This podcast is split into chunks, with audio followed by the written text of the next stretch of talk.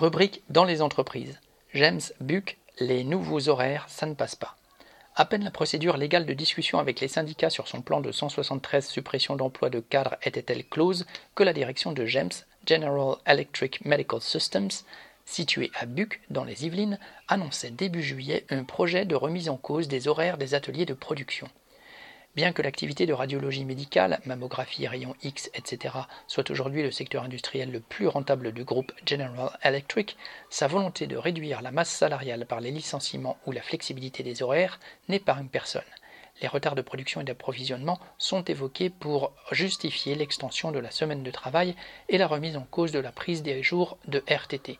Chacun a droit à une version particulière selon les horaires de son atelier mais cela peut se résumer pour tous par, ouvrez les guillemets, s'il y a du travail, tu viens, s'il n'y en a pas, je peux te faire rester chez toi, mais tu seras prévenu sept jours avant. Fermez les guillemets. Ainsi, par exemple, ceux qui travaillent en équipe pourraient voir leur vendredi 15 hebdomadaire de RTT transformé en jour de travail, d'autres qui ont leur semaine régulière de RTT en fin de trimestre n'auraient plus l'assurance d'en bénéficier car elle pourrait être déplacée et fractionnée sans compter que le samedi pourrait devenir un jour de travail banalisé pour tous, en plus des heures supplémentaires traditionnelles. Les samedis et certains jours de RTT sont déjà fréquemment travaillés, mais le fait que cela puisse être rendu obligatoire pour tous ne passe pas, que ce soit auprès de ceux qui refusent de sacrifier leur jour de repos ou de ceux qui l'acceptent pour obtenir des compensations financières, compensations qui disparaîtraient avec ces nouveaux horaires. C'est cette remise en cause de trop qui a transformé le mécontentement qui couvait depuis des mois en protestation ouverte.